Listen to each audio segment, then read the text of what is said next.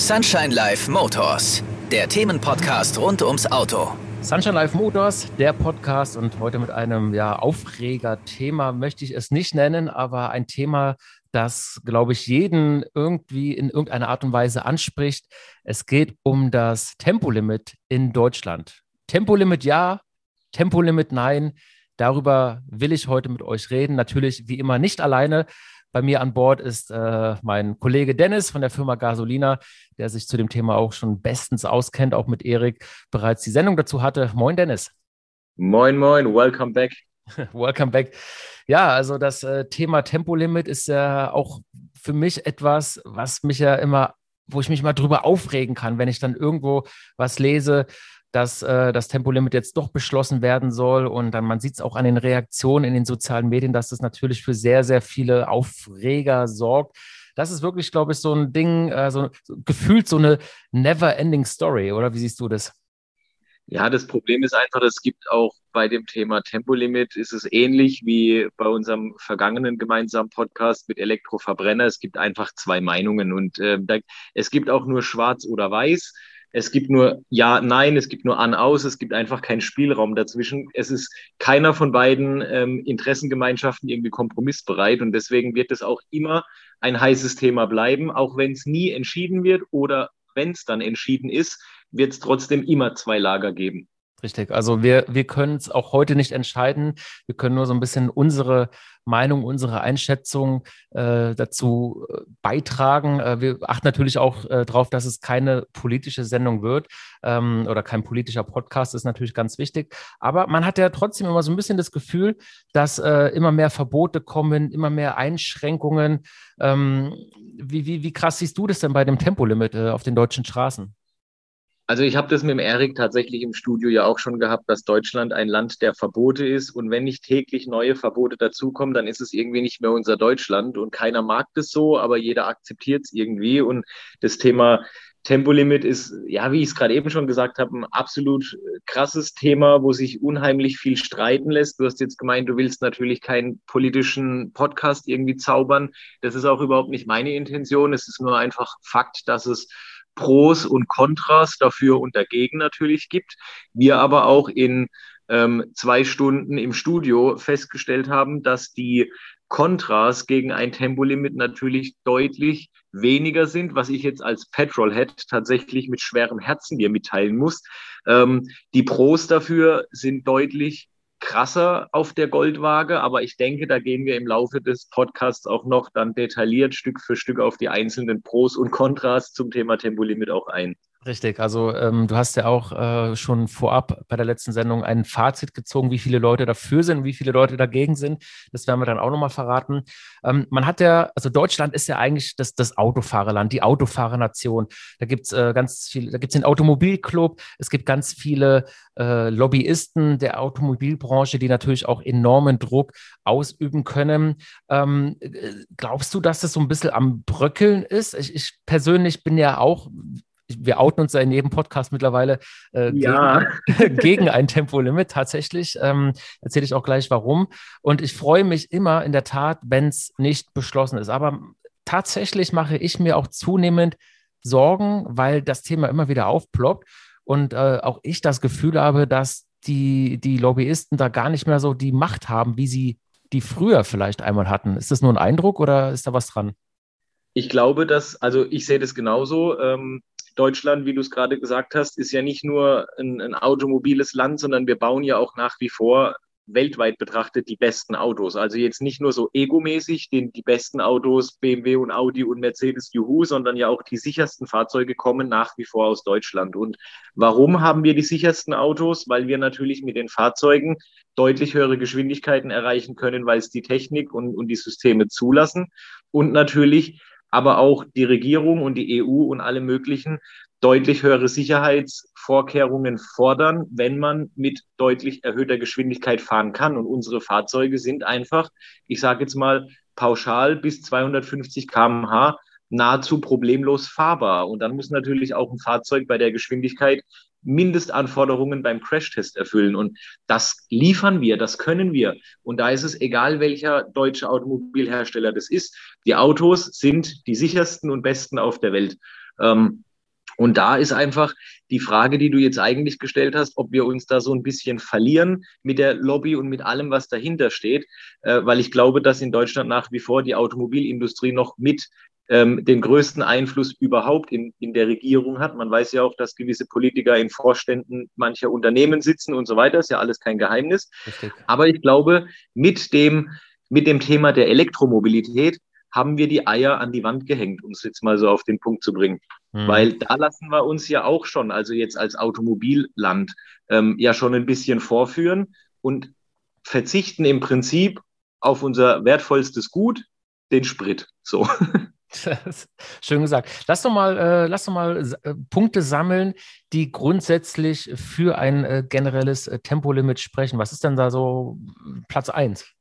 Also Platz 1 rein emotional ist sicherlich das Thema ähm, Unfallstatistik und Totenstatistik, Verkehrsunfälle. Ähm, das ist jetzt ein Thema, da kriege ich gerade auch so ein bisschen Gänsehaut, weil äh, das ist ein Thema, was indiskutabel sein sollte, wenn es um Menschenleben geht.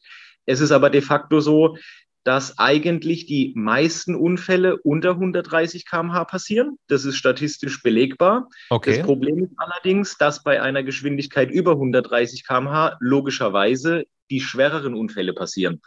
Und daraus resultiert natürlich dann irgendwo schon dieses massive Pro-Tempolimit-Argument, dass man sagt, jedes Menschenleben ist eins zu viel oder jedes ist einfach zu viel. Ähm, und alleine aus dem Augenmerk sollte man sich darüber vielleicht ein bisschen Gedanken machen. Dann kommt natürlich wieder der Sicherheitsfaktor dazu und die Assistenzsysteme und so weiter. Aber das ist so mal, würde ich sagen, das, das am zerschmetterndste Pro-Argument für alle, die sagen, Tempolimit ist doof, weil es darf eigentlich, sollte im besten Fall einfach nichts Schlimmes auf der Autobahn oder auf der Straße allgemein passieren. Ja, ich habe mir so eine Statistik aus dem Netz rausgezogen. Da heißt es, 1992 lag die Zahl der tödlichen Verunglückten bei einem Verkehrsunfall auf Autobahnen noch bei 1201 Personen. Bis 2016 sank die Zahl auf nur 393 Personen. Also es ist quasi äh, ein Viertel, ein bisschen mehr als ein Viertel nur noch, ähm, also genauer gesagt ein Drittel.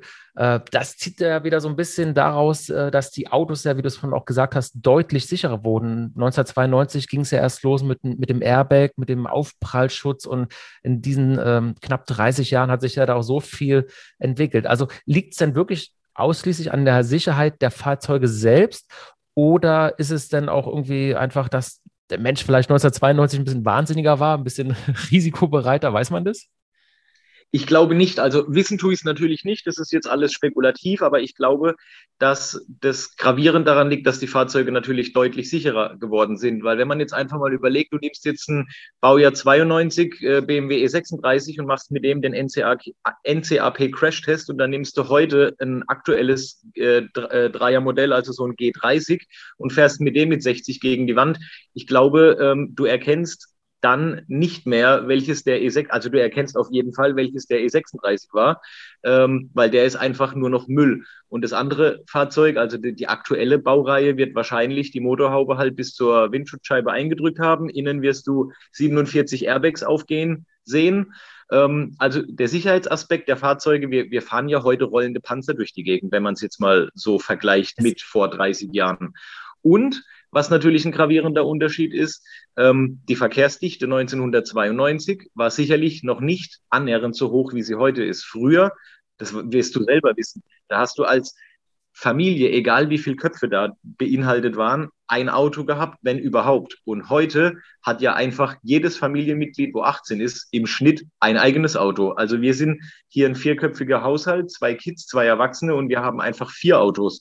Ähm, und dementsprechend ist natürlich die Verkehrsdichte, die Mama fährt zur Arbeit, der Papa fährt zur Arbeit. Früher war die Mama halt eher zu Hause und nur der Papa unterwegs, bedeutet 50 Prozent weniger Autos auf der Straße. Mhm. Jetzt mal ganz grob. Was ich auch noch ganz äh, wichtig finde oder was ich selber auch am eigenen Leib erspürt habe, ich habe ja in einem anderen Podcast mal erzählt, dass ich so einen alten Opel Kadett GSI 16V habe. Das war damals mit 18 mein erstes Auto, habe ich mir wieder geholt, weil ich den total toll finde. Und der hat ja auch ordentlich Wumms. Der hat 150 PS auf knapp 1000 Kilogramm. Also das Auto fährt auch über 200.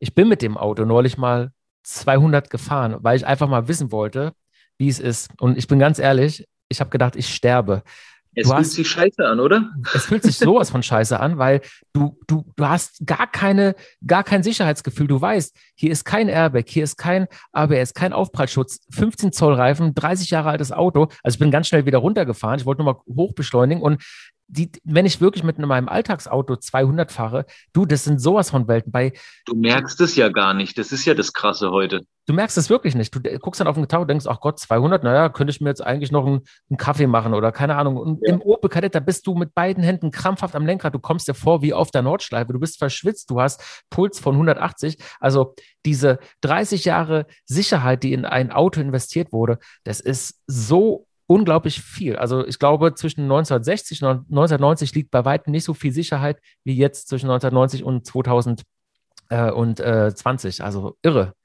Ja, es sind Riesensprünge auf jeden Fall. Thema Sicherheit, ganz wichtiger Faktor. Eigenes Podcast-Thema eigentlich schon fast. Fahrzeugsicherheit, mhm. Entwicklung ja. und so. Ähm, ja, aber das jetzt mal so zu deiner Frage, was ist so für mich der, der wichtigste Platz 1 Grund, was ähm, für ein Tempolimit spricht? Wäre dann dieses Thema Insassenschutz, Unfallstatistik und Co. Und ich denke, da können wir dann auch jetzt zum nächsten Punkt übergehen, weil ansonsten switchen wir jetzt wirklich auf das Thema Fahrsicherheit. Ja. Ist, es, ist man denn eigentlich erholter, wenn man Tempo 130, also viele sagen ja immer, die bösen Raser und äh, viele wollen ja auch ein Tempolimit haben, weil sie einfach Angst vor den Rasern haben. Ähm, oder ich frage mal andersrum, gibt es denn einen typischen Typ Mensch, der für ein Tempolimit ist. Ich habe persönlich immer das Gefühl, dass es nur Menschen sind, die gar nicht so oft auf der Autobahn unterwegs sind, also die eher Respekt davor haben und die dann natürlich aus Eigenschutz, klar, jeder sich selbst am nächsten, äh, sagen, 130, mehr sollen sie nicht fahren. Ist das so? Das, das gibt es auf jeden Fall und das kann man jetzt auch tatsächlich gar nicht so, so Geschlechter pauschalisieren. Ich würde sagen, der, der allgemeine Vielfahrer, egal jetzt ob weiblich, männlich oder divers, ähm, hat natürlich mit höherer Geschwindigkeit gefühlt zumindest eine bessere Routine. Jemand, der jetzt in seltensten Fällen und nur im äußersten Notfall auf die Autobahn geht, der hat natürlich auf dem Beschleunigungsstreifen schon Schiss, Gas zu geben. Aber dafür ist der Beschleunigungsstreifen da, um einfach Gas zu geben. Ähm, und ich glaube schon, dass es da auf jeden Fall auch wieder zwei Lager gibt, die einfach sagen, okay, ich fahre eh nicht gerne Autobahn und wenn ich Autobahn fahre, dann am liebsten irgendwo hinterm LKW, da fühle ich mich dann doch noch am sichersten. Und der hat natürlich auch keinen Stress mit dem Tempolimit, weil der die 130 halt wahrscheinlich in seltensten Fällen fährt ähm, oder gar keinen Bock drauf hat, so schnell zu fahren. Und das ist ja auch in Ordnung, das ist ja legitim. Es wird ja keiner genötigt, schneller zu fahren. Zu deiner eigentlichen Frage, ob ein Tempolimit 130 grundsätzlich aus der Gesellschaft relaxtere Fahrer macht muss ich dem Tempolimit auch einen Punkt zuschieben und sagen, ich glaube schon. Weil jetzt wiederum der Vielfahrer, der Geschäftsfahrer, also die, die wirklich nonstop auf der Autobahn unterwegs sind, die unterliegen ja häufig auch echt einem Zeitdruck, Termindruck, Lieferdruck, was auch immer. Ähm, und da hast du schon, also ich meine, wenn ich jetzt mit meiner Kiste unterwegs bin und ich gucke den Rückspiegel bei 180 und da kommt irgendwas angeflogen, wo du dir denkst, der muss locker 250 drauf haben, dann ist es nicht immer nur eine Spaßfahrt, dann ist es manchmal auch eine gestresste Fahrt, dann lässt du den halt nicht, wie du bist, vorbei, guckst drüber und siehst einfach einen rauchenden, glühenden Kopf und du weißt ganz genau, der Typ ist so nicht bei der Sache, weil er einfach in seinen Terminen, in seinen Gesprächen sonst was vertieft ist. Und sicherlich, da würde ein Tempolimit einige Leute runterholen, weil du einfach mit 130 ja nicht mehr so fokussiert und fixiert bist, aber ich glaube am Tagesende auch ein bisschen entspannter aus der Kiste aussteigst. Hm. Ich finde ja so ein Tempolimit auf 160, fände ich einen guten Kompromiss. Das, du hast der Sendung am Wochenende zugehört, das waren ja auch meine Worte. So 160 ist cool, das ist noch so eine, eine saubere Wohlfühlgeschwindigkeit auf jeden Fall.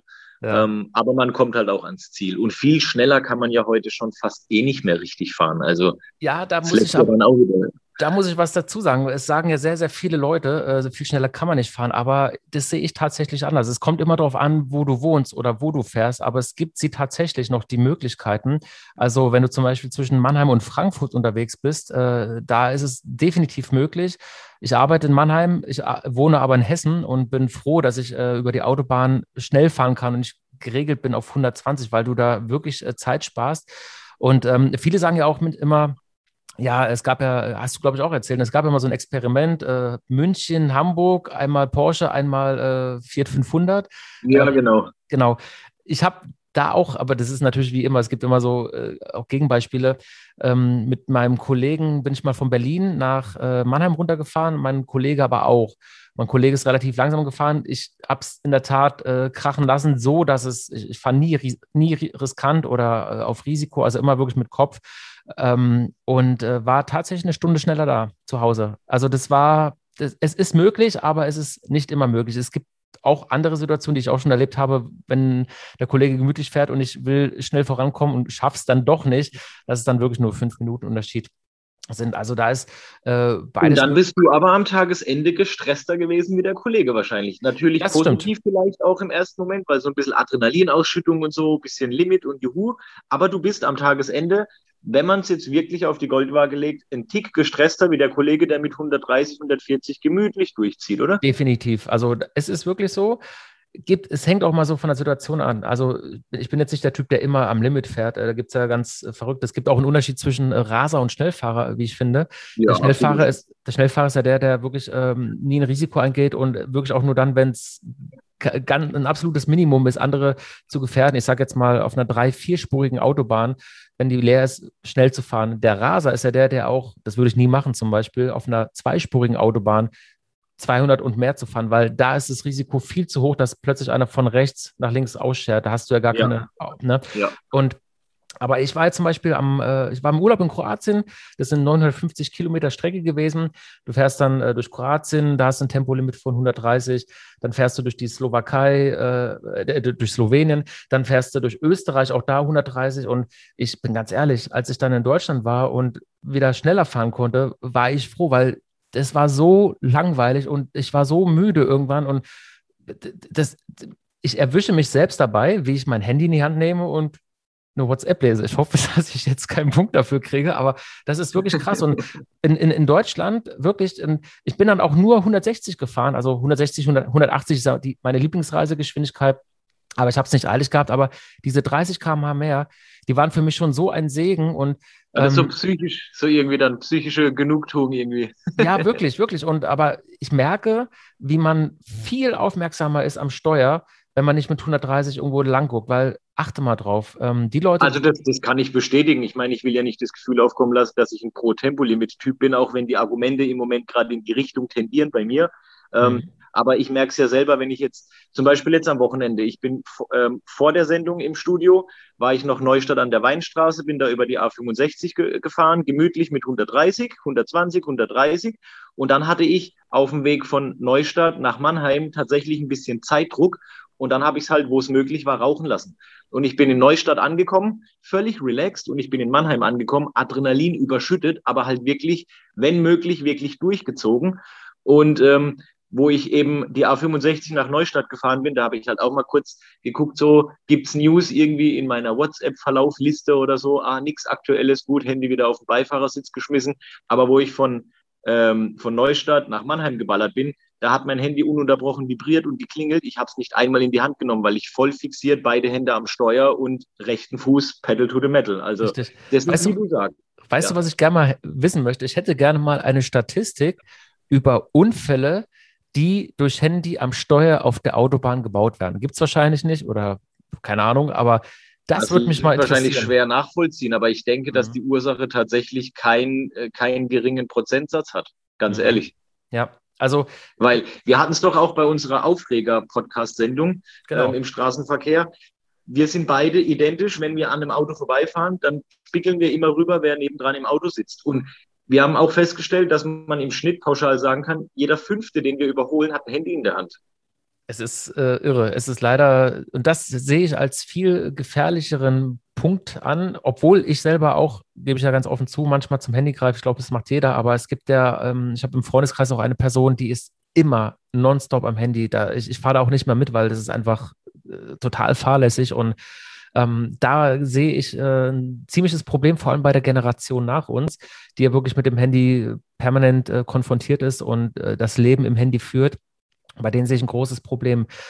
Lass doch mal, was, was spricht denn gegen ein Tempolimit? Was sind denn so die Punkte? Es sind nur zwei, Freiheit und Spaß. Aber es sind gravierende Punkte. Dieses Richtig. Thema Freiheit, wir sind, wir sind das einzigste Land in Europa, wenn mich nicht alles täuscht, ähm, wo wirklich noch 130 schneller, also schneller als 130 fahren dürfen. Ähm, und wir sind ein automobiles Land.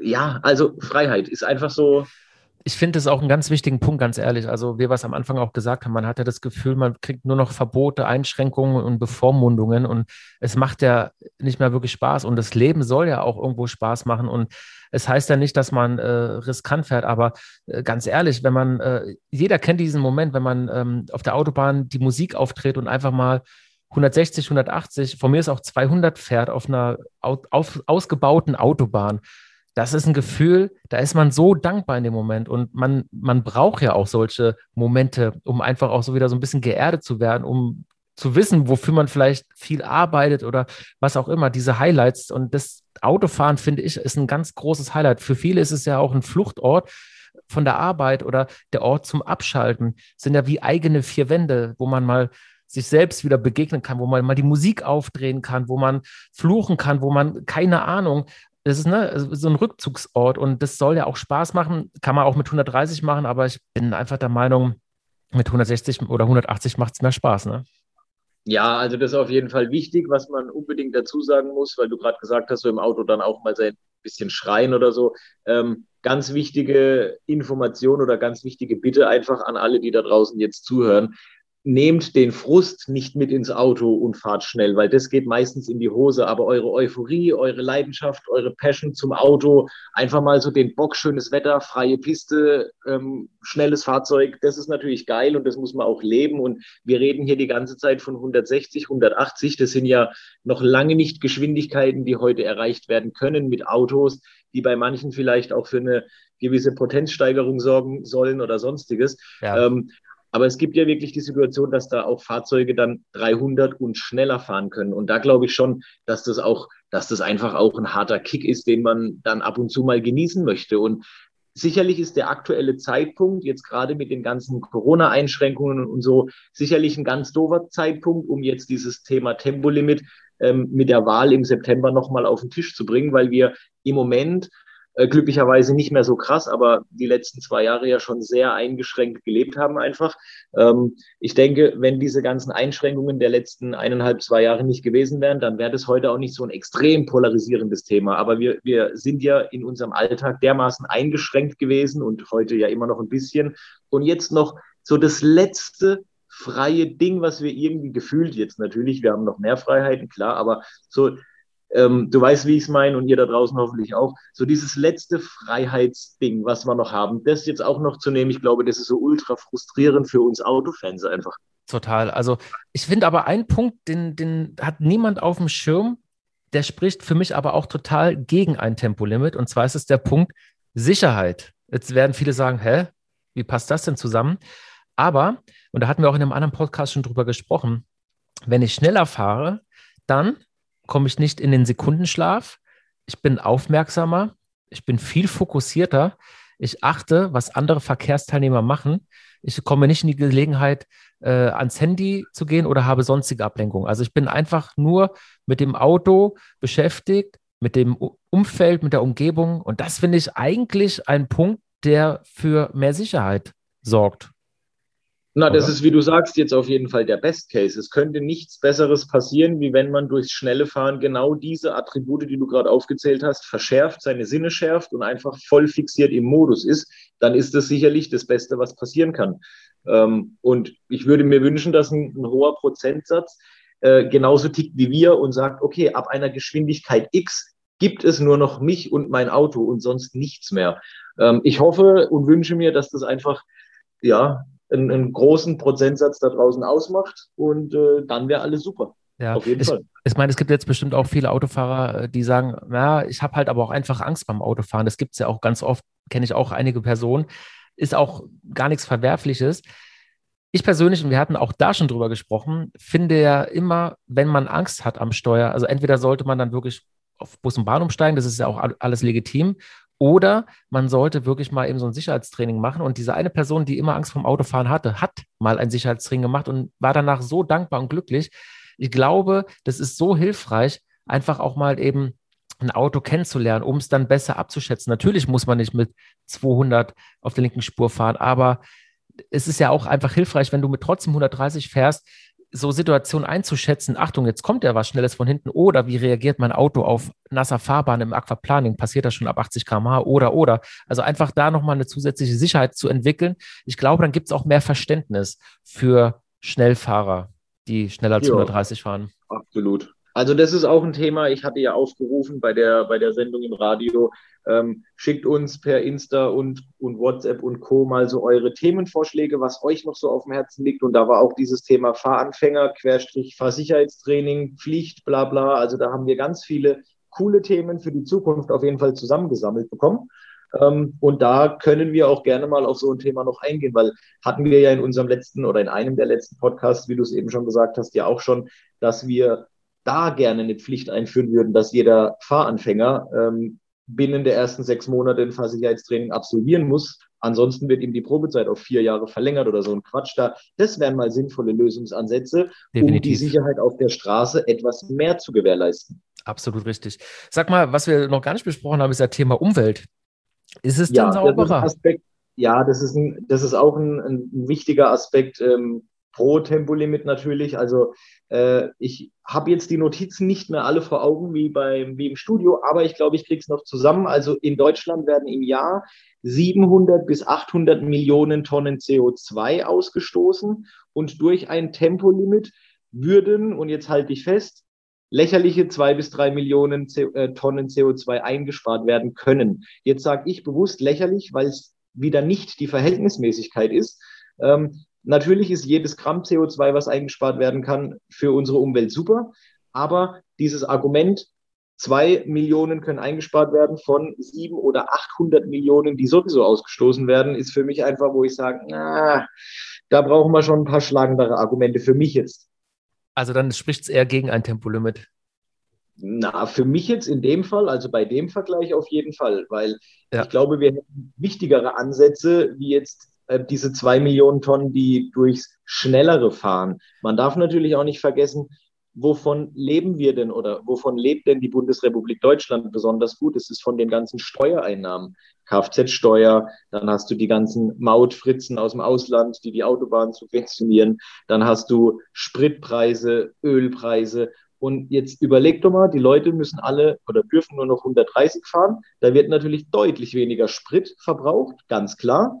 Ähm, weil ich merke es bei mir im Auto, wenn ich 130 fahre, dann laufen da so 8 Liter durch. Und wenn ich 200 oder 240 fahre, dann laufen da halt auch mal 20 Liter durch. Ist mir in dem Moment egal, weil das ist dann dieser Preis, den ich für den Spaß bezahle. Und den bezahle ich gerne. Aber das darf ich dann gar nicht mehr. Das heißt, ich kann nicht mehr Super Plus an der Tanke für 1,80 tanken und dann spart natürlich die Steuerkasse immens viel Geld und das wollen die nicht. Also ja, glaube ich nicht. Ich, ich glaube auch, das ist irgendwie ähm, so ein bisschen Augenwischerei, weil im Prinzip ist ja Deutschland sowieso durch die Autolobby ein, also da gibt es allein durch, durch die Autoindustrie so hohe Steuereinnahmen und wenn das langfristig kaputt gemacht wird, also ich weiß nicht, ob man sich da selbst ins eigene Fleisch schneidet, aber wir wollten ja, äh, wie gesagt, auch nicht politisch werden, das ist ja nur unsere Meinung, aber ich sehe es genauso wie du, äh, vor allem wenn man mal nach China rüberschaut, ne? also wie war das, ähm, China produziert in äh, drei Wochen so viel CO2 wie Deutschland in einem Jahr und das ist, oder wie Europa in einem Jahr, ich bin mir nicht mal sicher, aber das ist ja, also Deutschland kann doch gar nicht die Welt retten. Das ist ja wirklich in dem Fall echt ein Tropfen, ein Mini-Tropfen auf einem extrem großen heißen Stein. Ja, das ist aber doch in so vielen Dingen so. Es tauchen doch immer wieder zu verschiedensten ähm, Themen irgendwelche Statistiken auf, dass Deutschland halt so gesehen eins der kleinsten Länder der Welt ist und aber mit ihren Maßnahmen immer die ganze Welt verändern möchte. Und das funktioniert nicht. Und das funktioniert auch nicht beim Tempolimit und auch nicht beim CO2-Ausstoß. Da gibt's die USA, da gibt's Asien, die so viel CO2 ausstoßen, wie wir in der gesamten Geschichte der Bundesrepublik Deutschland und davor nicht. Ähm, da brauchen wir damit nicht anfangen, die Welt zu verändern. Ja, jetzt kommen natürlich wieder die, die Klimafreunde und sagen, ja, aber wenn jeder sich an die eigene Nase fassen würde, dann würde man gemeinsam und so. Aber wir versuchen ja hier gerade die Verhältnismäßigkeit irgendwie so auf das, den Tisch zu packen. Das ist auch gar nicht möglich. Also wenn du dieses Ameisenprinzip mal nimmst, da gab es mal so, eine, so einen Test, äh, wenn alle äh, Autos gleich gleiche Geschwindigkeit fahren, wie die Ameisen es machen, dann gibt es auch keine Staus. Aber das ist äh, faktisch gar nicht möglich, weil jeder Mensch ist einfach anders. Jeder ja. ist ein ganz anderer Typ und der eine ist so, der andere ist so. Du kannst es gar nicht festlegen. Also das ist äh, totaler. Und die Ameisen Bullshit. sind alle gleich. die sind alle gleich. Sag mal, kann man, kann, kann man denn so einen bestimmten Typ Raser oder, oder, oder äh, Menschen, der gegen das Tempolimit ist, festlegen? Also ist es so ein, ich sag jetzt mal, der klassische Porsche-Fahrer? Wahrscheinlich auch schwierig. Oder wie siehst du, was hast du für ein Bild vor Augen von jemandem, der dagegen ist? Also ich denke, grundsätzlich sind es in erster Linie mal Menschen, die grundlegend von Haus aus eine Affinität zum Auto haben. Also ich kenne jetzt niemanden, der Autos, selbst jetzt auch so Oldtimer-Freunde, wo ich auch ein paar habe, ähm, die Autos haben, die gar nicht solche Geschwindigkeiten erreichen, weil die Autos einfach viel zu alt sind und die Technik das gar nicht mitmacht. So 34 PS Käfer, da ist ja bei 120, 130 ist da ja Topspeed. Ähm, aber selbst die Jungs sind garantiert nicht für ein Tempolimit, weil die fahren halt im Alltag auch ein normales, modernes Auto. Also ich glaube, der, der typische Anti-Tempolimit-Typ ist einfach mal grundlegend jemand mit einer Affinität zum Auto oder zum Motorrad. Das kann ja auch ein Motorradfahrer sein, ist ja wurscht. Ähm, und dann glaube ich, jemandem, dem es relativ egal ist, das ist dann so die Kategorie ewiger Student. Ich wohne bis 45 zu Hause, studiere mein Leben lang, weil ich gar keinen Bock habe, arbeiten zu gehen und einen Führerschein brauche ich auch nicht, weil die öffentlichen Verkehrsmittel bringen mich von A nach B. Dem ist es sowieso egal, der macht gar kein Kreuzchen. Und dann gibt es halt den Birkenstock tragenden Fahrradaktivisten, der sagt, Autos sind Kacke und äh, deswegen Tempolimit 90. So würde ich es jetzt mal einschätzen. Ja, ja also ich, ich glaube, da ist wirklich was dran. Also ich glaube auch, dass ähm, die, das Gefühl, also mein Gefühl ist, dass die Generation nach uns auf alle Fälle eher gegen Tempolimit ist, weil die gar nicht mehr, so wie du sagst, die Affinität dazu haben. Die machen Carsharing, das sind eher so die, die Großstädtler, Menschen, die beruflich viel auf der Autobahn unterwegs sind oder eben eine Affinität zu Autos haben, die sind natürlich dagegen. Ich bin auch ganz klar gegen ein Tempolimit.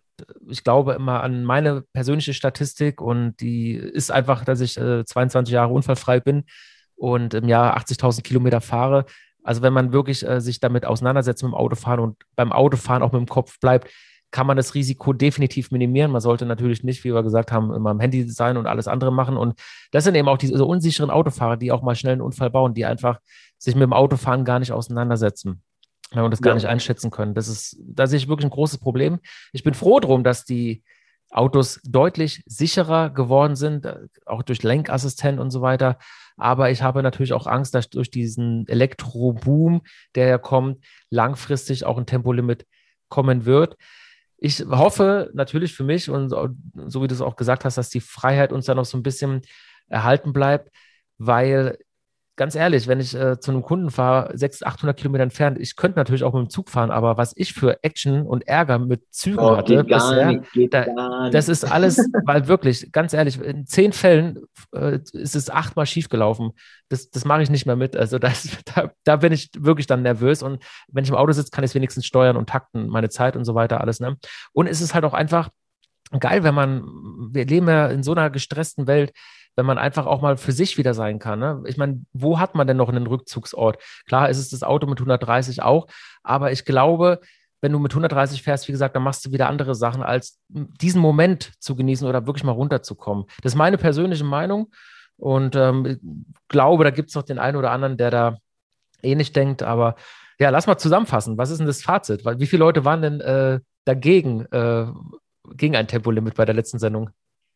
Also ähm, wir haben im Studio, lass mich lügen, 250, 300 WhatsApps reingekriegt. Das war für mich die interaktivste Sendung, die wir bisher hatten, was ziemlich geil war, weil du bist mit dem Lesen und Antworten gar nicht hinterhergekommen. Und es ist de facto so gewesen, dass auf jeden Fall ähm, 90 Prozent gegen ein Tempolimit waren, aber auch irgendwo alle mit diesen zwei wirklich wichtigen Aspekten gekommen sind. Es ist unsere Freiheit und es ist der Spaßfaktor. Und von beidem haben wir im Moment einfach berufsbedingt, familiär bedingt, gesellschaftlich bedingt nicht mehr so viel.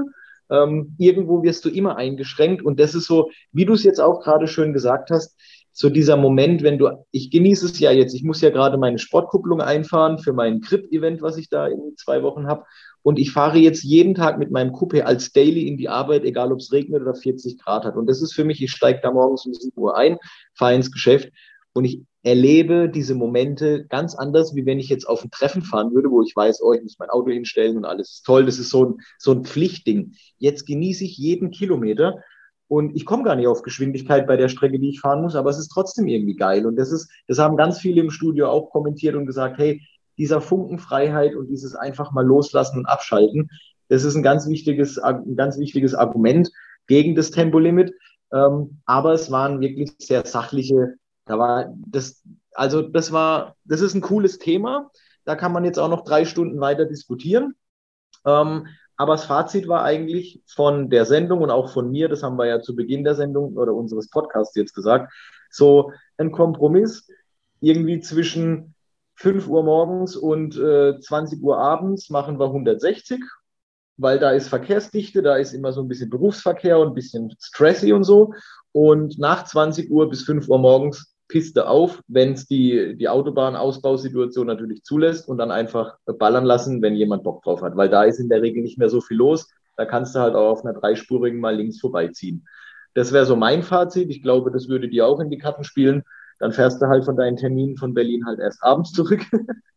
Habe ich ja gemacht. Also da, wo ich äh, mein, ich, ich, ich traue mich gar nicht, meinen mein Geschwindigkeitsrekord. Ich, komm, also das ist jetzt wirklich, aber da, das war auch nachts, wo es wirklich, wo ich alleine war. Von Berlin nach Mannheim sind es knapp 600 Kilometer. Oh Gott, ich werde so gesteinigt, wenn ich das jetzt sage.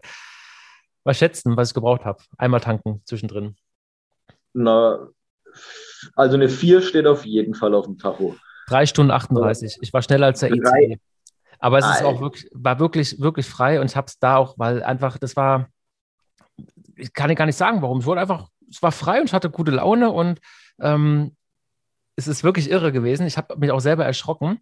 Äh, normalerweise brauche ich nach Berlin viereinhalb, fünf Stunden, wenn es gut läuft. Aber dadurch, dass es nachts war, also ich bin um 21 Uhr oder was losgefahren äh, unter der Woche, du, da war nichts los. Es gab auch kaum Baustellen und die Strecke ist super. Und es hat ja. wirklich, es hat gepasst. Also da, wo 120 war, bin ich 120 gefahren und ich fahre auch nicht diese obligatorischen 20 mehr. Dann fahre ich wirklich 120, aber da, wo es ging, habe ich es krachen lassen und es war wirklich geil. Und ich also ich habe auch, ich habe auch so eine kleine, so eine kleine Rekordgeschichte, das war meine persönliche, und zwar von Ettlingen nach äh, Düsseldorf. Äh, habe ich damals in Ettlingen gearbeitet und musste nach Düsseldorf zu einem Fotoshooting. Und da sind wir auch abends losgefahren und mein Chef ist mit dem 911er vor und ich bin mit dem BMW hinterher.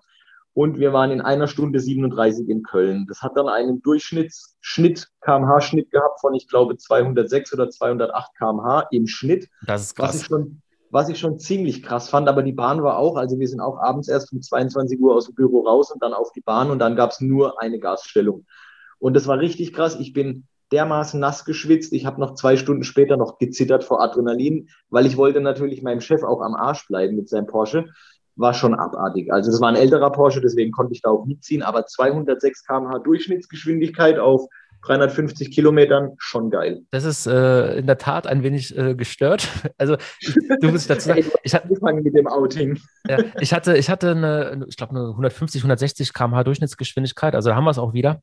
Aber ähm, sind wir mal ehrlich, also so als Fazit, ich bin mir sicher, dass also dass du auch nie jetzt ähm, eine Situation hattest, die so prekär oder riskant war, bei mir genauso. Also wenn, du, du kennst es doch, du fährst schnell auf der Autobahn, selbst wenn es nachts ist, aber sobald du am Horizont ein oder zwei Autos siehst oder ein LKW und ein Auto, du gehst automatisch vom Gas, nur um so, auf so, Nummer ja. sicher zu gehen, dass da nichts passiert. Und wenn du dann wieder freie Bahn hast, natürlich, es kann immer ein Reifen platzen, es kann immer was passieren, das, das weiß man. Aber das kann auch mit 140 passieren. Mir ist mal äh, Tempomat 110 in Reh ein Wild über die Autobahnleitplanke direkt vors Auto gerannt. Keine, keine Chance gehabt. Man lernt ja auch, man muss ja draufhalten. Das war wirklich so ein Blitzteil einer Sekunde. Das war mit Tempomat 110. Ähm, das, ne, also, es ist ja, eigentlich egal. Das ist einfach so. Passiert. Nee, aber wie gesagt, sehr interessant. Also auch die Fakten eben, dass äh, die Sicherheit oder die, die Verkehrsunfälle überwiegend bei weniger als 130 passieren. Dass ähm, wir haben ja die Sicherheit durch ein Tempolimit erörtert, aber dass es auch eine Sicherheit gibt ohne Tempolimit. Und ähm, Umweltaspekt finde ich natürlich auch interessant, dass da gar nicht so viel wirklich passiert. Ich finde es nach wie vor schön, dass wir in Deutschland eines der wenigen Länder sind, die das noch haben. Ich wünsche es mir auch noch lange, lange, lange, weil es einfach so ein bisschen auch zu Deutschland gehört. Das ist ja so wie so ein Markenzeichen. Bauen die schnellen ja, dann Autos. im September mal dein richtiges Kreuzchen. ja, das äh, werde ich tun. Und ganz ehrlich, jetzt lass mal Tempo 130 kommen. Was macht denn die Firma Porsche? Die haben ja die haben ja nicht dieses Abkommen wie alle anderen Automarken, dass ein Auto bei 250 abriegelt, sondern eben ja. auch mal 300 fährt. Was, was machen die denn? Die haben ja echt ein Problem, gell? Ah, das haben ja aber auch die ganzen Tuner dann. Also das muss ja jetzt nicht nur Porsche als Automobilhersteller sein. Ich meine, ähm, ja, M, Abt, wie sie alle heißen, die fangen ja bei 250 erst an zu arbeiten. Also das wird, das wird wirklich ein Problem. Aber haben wir noch zwei Minuten für ein ganz wichtiges Thema, was wahrscheinlich das Tempolimit von alleine bringen wird, ohne dass wir es wirklich beeinflussen können? Klar, hau raus autonomes Fahren. Schon mal darüber nachgedacht. Stimmt. Das hat der Erik nämlich rausgehauen. Ich hatte das gar nicht auf dem Schirm am Samstag in der Sendung. Und dann hat er ganz am Ende gesagt, du, ein Thema würde ich gerne noch ansprechen, wo ich glaube, dass das diese Diskussion Tempolimit ja oder nein relativieren wird, weil wenn autonomes Fahren kommt und die Kisten radargesteuert und Co. sowieso nicht schneller wie 130, 40 oder 150 fahren dürfen, dann hat sich das sowieso erübrigt, weil dann geht's einfach nicht mehr schneller. Und dann habe ich mir gedacht, so, shit, Mann, der hat recht und ich habe es gar nicht auf dem Schirm gehabt. Also äh, vollkommen richtig, sehe ich genauso. Ich ganz ehrlich, ich bin kein Freund davon. Ich habe einen Lenkassistent beim Auto, es ist beängstigend, aber ich will das Auto noch spüren und selber fahren. Also ich glaube, wenn, wenn es eine Pflicht wird, dann habe ich eine Depression.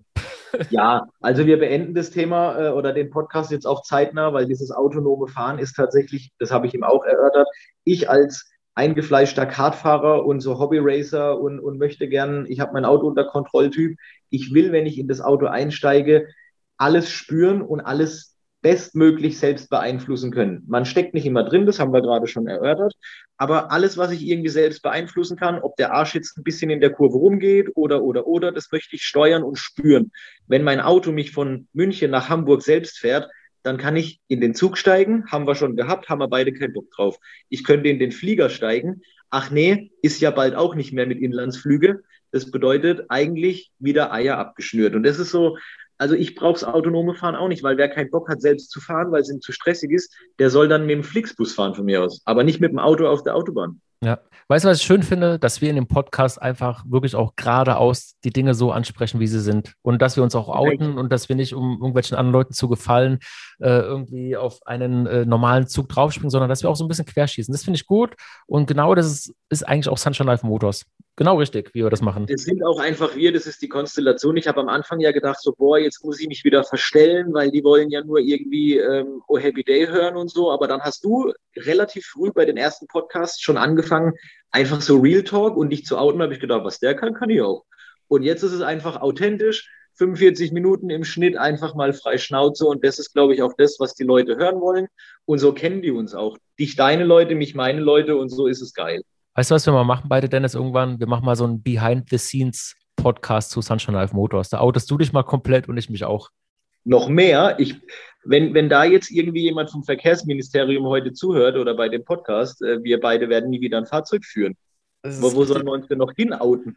Aber ich finde ich finde es sehr wichtig, dass wir eben auch so eine Message äh, zeigen und das, ja, wie gesagt, das ist absolut authentisch und ähm, auch eine gewisse Freiheit, die man ja in so einem Podcast genießt, dass man einfach auch mal die Dinge kritisch hinterfragt oder auch seine persönliche Meinung. Also natürlich liegen wir vielleicht auch falsch, aber es ist ja auch einfach in erster Instanz auch unsere persönliche Meinung, die auf vielen Erfahrungen beruht. Ich meine, du bist Vielfahrer, ich bin Vielfahrer und ähm, ja, man hat natürlich auch ein Umfeld, das äh, auch gewisse Meinungen hat und das tragen wir alles zusammen in so einem Podcast. Aber heißt ja nicht, dass wir zu 100 Prozent recht haben.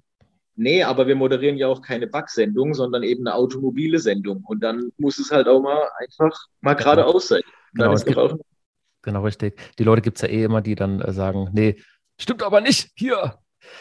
Nee, cool, Dennis, war äh, sehr schön, hat Spaß ja. gemacht. Äh, freut mich und ich freue mich auf den nächsten Podcast, den wir, ich weiß gar nicht, wann wir den machen werden, aber sehr bald und bis dahin auf alle Fälle. Bleibt gesund bleibt geschmeidig und bis zum nächsten Mal. Ich bedanke mich bei dir, bei euch für dieses krasse Thema. Ich bin gespannt, was als nächstes kommt und äh, ja, wir hören uns. Ciao, ciao. Ciao. Sunshine Life Motors, der Themenpodcast rund ums Auto.